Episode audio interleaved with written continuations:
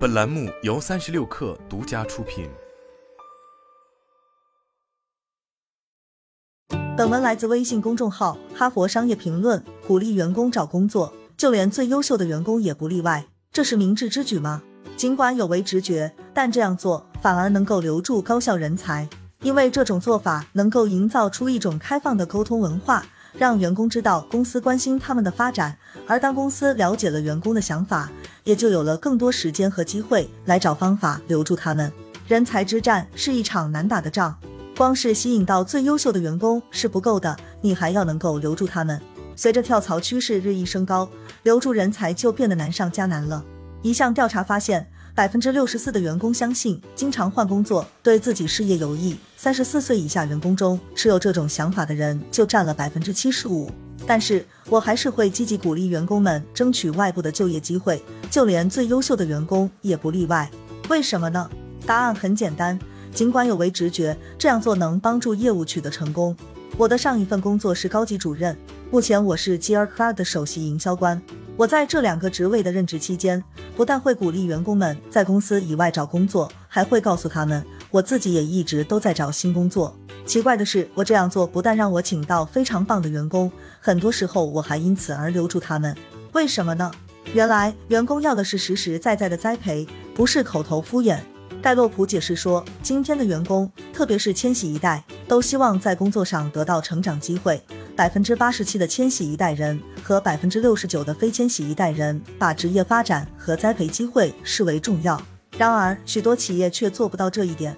接受戴洛普调查的千禧一代人中，只有不到半数的人对过去一年里曾获得学习和成长的机会这一说法表示强烈同意，而且只有三分之一的人表示他们最近花在学习上的时间是非常值得的。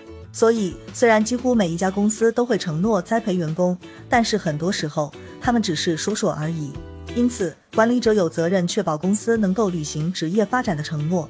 执行教练莫尼克·瓦尔库尔在《哈佛商业评论》的一篇文章中写道：“企业学习和发展的新基石就是管理者和员工的组合。我会明确告诉员工，我希望他们为自己的事业考虑到所有的可能性。我这样做会让他们知道。”我真的很想帮助他们学习和成长，他们知道我不是在空谈而已，我真的很关心他们的发展。要是我觉得员工留在团队学不到新东西了，却又找不到方法帮助他们成长，那么我就会支持他们在别处找工作。研究表明，很多时候员工辞职的原因不是公司，而是他们的领导。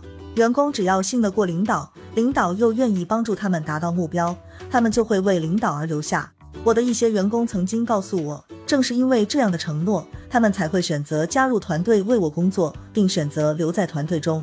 一个开放的工作文化，让有效的沟通可以频繁的进行。我会鼓励员工考虑外部的潜在就业机会，也会和他们分享自己的经历。我这样做是为了营造开放的沟通文化。当他们获得其他公司的就业机会时，这方面的沟通就会产生重大影响。正如 LinkedIn 创始人李德霍夫曾在《哈佛商业评论》的一篇文章中写道。员工之所以觉得不能坦诚地与主管讨论事业目标，是因为他们有理由相信，要是员工的想法和领导的现有观点和事业不完全一致，那么他们这样做不但有风险，还会使职业发展受到阻碍。于是他们会等到与潜在新雇主的谈判进行到了后期阶段，才跟领导分享关于外部工作机会的信息。所以我会以行动告诉团队，不管怎样，我都愿意支持他们。我这样做是为了创造开放的文化，让员工们可以放心的与我分享他们在职业生涯中所踏出的每一步。通过进行开放的沟通，我就有了时间和机会来找方法留住他们。很多时候，留住他们的方法是有的，比如我可以为他们找个新职位或项目，增加新职责，进行加薪谈判。我发现大多数员工并不知道公司非常灵活，很容易就能找到方法来留住高效人才。这个过程也让他们觉得自己受到了尊重。克里斯汀·波拉斯和东尼·史瓦兹在一项调查中发现，有半数员工觉得老板不尊重他们，觉得受到尊重的人留下的机会比较高。他们离职其实是有好处的。最有为直觉的，也许就是这一点。优秀员工一旦决定好聚好散，有可能会为公司带来好处。他们离开公司之后，可以既坦白又有说服力地讲述自己的经历。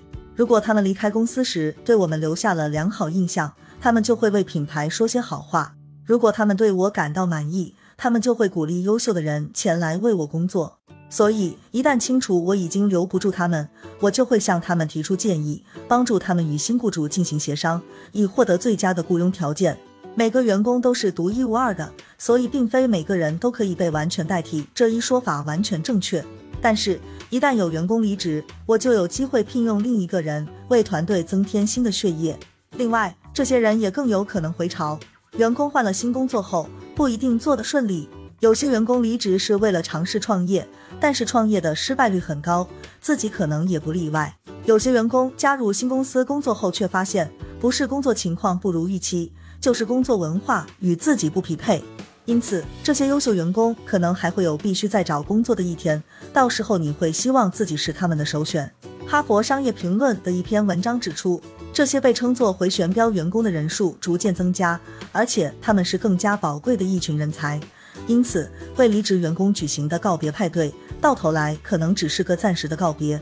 如果你能够让他们觉得他们离开的工作场所也像个家的话，说不定他们还会回潮呢。当然，没有一种方法是适合处理与每一个员工的关系的。在沟通层面上，每个人的风格和舒适区都有所不同，每一家企业的招聘策略也不一样，视各自的企业文化而定。不管我怎么做，总会有一些员工会选择保密。把所得到的外部就业机会隐藏在心里，其实这也没关系。只要我明确表示我的大门永远敞开，同时承诺，不管多想留住他们，也不会试图让他们困在这里，我们就会创造赋权与员工的文化。此外，不管他们下一步去到了哪里，要是他们成为了招聘经理，我会希望他们学到一些宝贵的教训，给自己的员工同样的自由和鼓励。只有这样，我们才能建立更强大的工作文化。好了，本期节目就是这样，下期节目我们不见不散。